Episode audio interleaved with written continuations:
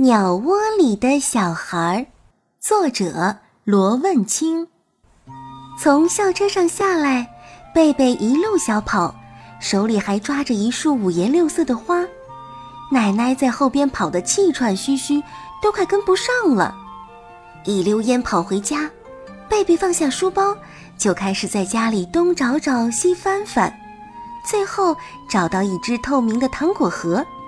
贝贝的脸笑得像花儿一样灿烂。妈妈，今天我在操场边找到好多五颜六色的小花，我要把它们养在家里。贝贝小心地把那些白的、红的、紫的、青的、黄的小花插到糖果盒里。妈妈，这花好看吗？妈妈，我们老师说这叫太阳花。妈妈，你说它们会长大吗？贝贝兴奋地说个不停，他很满意这个糖果和花瓶。他拿到自己的卧室里，放到小灰的笼子旁边。对了，小灰是一只小鸟，是贝贝在路上捡到的。贝贝照顾了受伤的小灰，并给它取名叫小灰。小灰的伤好以后，贝贝还是舍不得它走，就把小灰养在了一个漂亮的笼子里。到了晚上。贝贝对着小灰太阳花说了晚安后，就爬上了床，不一会儿迷迷糊糊的睡着了。隐隐约约的，贝贝听见哭泣的声音，而且哭得好伤心。贝贝睁开眼睛四处看，他看见窗台上的鸟笼里，小灰对着窗户外的天空大声的哭喊。贝贝赶紧走过去安慰小灰。这时候，他才发现天空中一只大鸟正对着窗户俯冲了下来，而且表情非常非常的凶狠，好像要一口吃了他。贝贝吓得一下子昏了过去。醒来的时候，他发现自己躺在一片黄色的干草地中间，一只巨大的鸟带着几只小鸟围着贝贝，其中。最小的一只鸟儿长得很像小灰，虽说是小鸟，不过身体比贝贝大了很多很多。贝贝很害怕，他不知道自己为什么会在这里，他吓得双腿发软，站不起来。他趴在那里，像猫一样到处爬。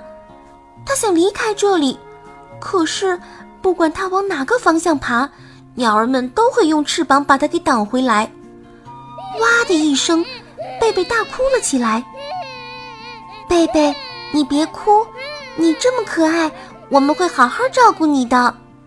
那只像小灰的鸟儿温柔地对贝贝说道，又转头对着那只大鸟说道：“妈妈，我想把它养在家里，可以吗？”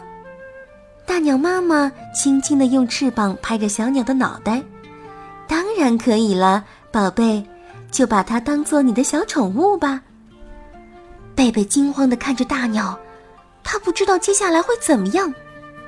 过了好一会儿，大鸟带着几个小鸟突然飞走了。贝贝想趁机离开这里，他走到黄色干草地的边缘，小心地探出脑袋一看，哦天哪，好高好高的一棵大树！原来黄色的干草地其实是架在树顶上的一个大鸟窝。这树比贝贝家住的大楼还要高上很多，贝贝觉得自己的小心脏扑通扑通的跳个不停。他拍了拍自己的小胸脯，放弃了离开的想法。贝贝无可奈何的站在鸟窝里，他不知道该怎么办。就在这个时候，大鸟们飞回来了，看，贝贝，我们给你带回了丰盛的午餐。那只像小灰的小鸟开心地说：“几只颜色怪异、长满绒毛的肉虫被扔到了贝贝面前，一只虫子被大鸟一口吞了下去，墨绿色的液体顺着鸟嘴流了出来，贝贝恶心的都要吐了。他紧紧地闭上眼睛，大声地喊道：‘快拿开，快拿开！’像小灰的那只鸟尖嘴一啄，舌头一卷。”几只虫子瞬间就消失了。贝贝突然晕过去了，躺在干草上睡着了。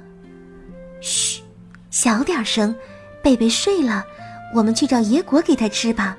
我之前看到人类会吃树上结的果子。大鸟妈妈带着小鸟们叽叽喳喳地飞走了。不一会儿，每只鸟儿都叼了一只野果回来。大鸟妈妈用翅膀抚摸着贝贝的脸，孩子，吃吧。贝贝在大鸟妈妈的翅膀下，哆哆嗦嗦地吃进野果。午饭是野果，晚饭也是野果，第二天的几顿饭都是野果。就这样，一连好几天，顿顿吃的都是野果。到后来，贝贝看见野果就反胃，一口也吃不下去了。接下来的日子很平静，贝贝越来越想自己的妈妈，可现在他只能待在鸟窝里，哪儿都去不了。妈妈这会儿一定也在想我，她找不到我，一定会难过的。贝贝伤心的流下了眼泪。每天都只能待在鸟窝里，日子过得很无聊，没有小伙伴，没有玩具，没有自己喜欢看的动画片，连本书都没有。贝贝只能看着天空发呆。妈妈，贝贝变瘦了。一只小鸟说：“妈妈，贝贝怎么从来都不笑啊？”另外一只小鸟觉得很奇怪。妈妈，贝贝是不是不喜欢我们啊？他一句话也不和我说。还有一只甚至有一点生气的说道：“妈妈，我觉得贝贝是不是想他的妈妈了？要不我们送他回家吧？”长得像小灰的小鸟用可怜的眼神看着贝贝。大鸟妈妈觉得这个建议非常好。有一天晚上，等贝贝睡着了。它把贝贝放在它的背上，带着贝贝飞过森林，飞过大河，飞到了贝贝的家里。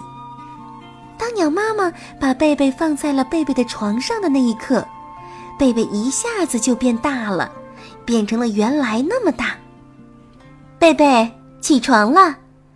妈妈拉开窗帘，阳光透过窗户，照在贝贝的小屁股上。贝贝睁开眼睛。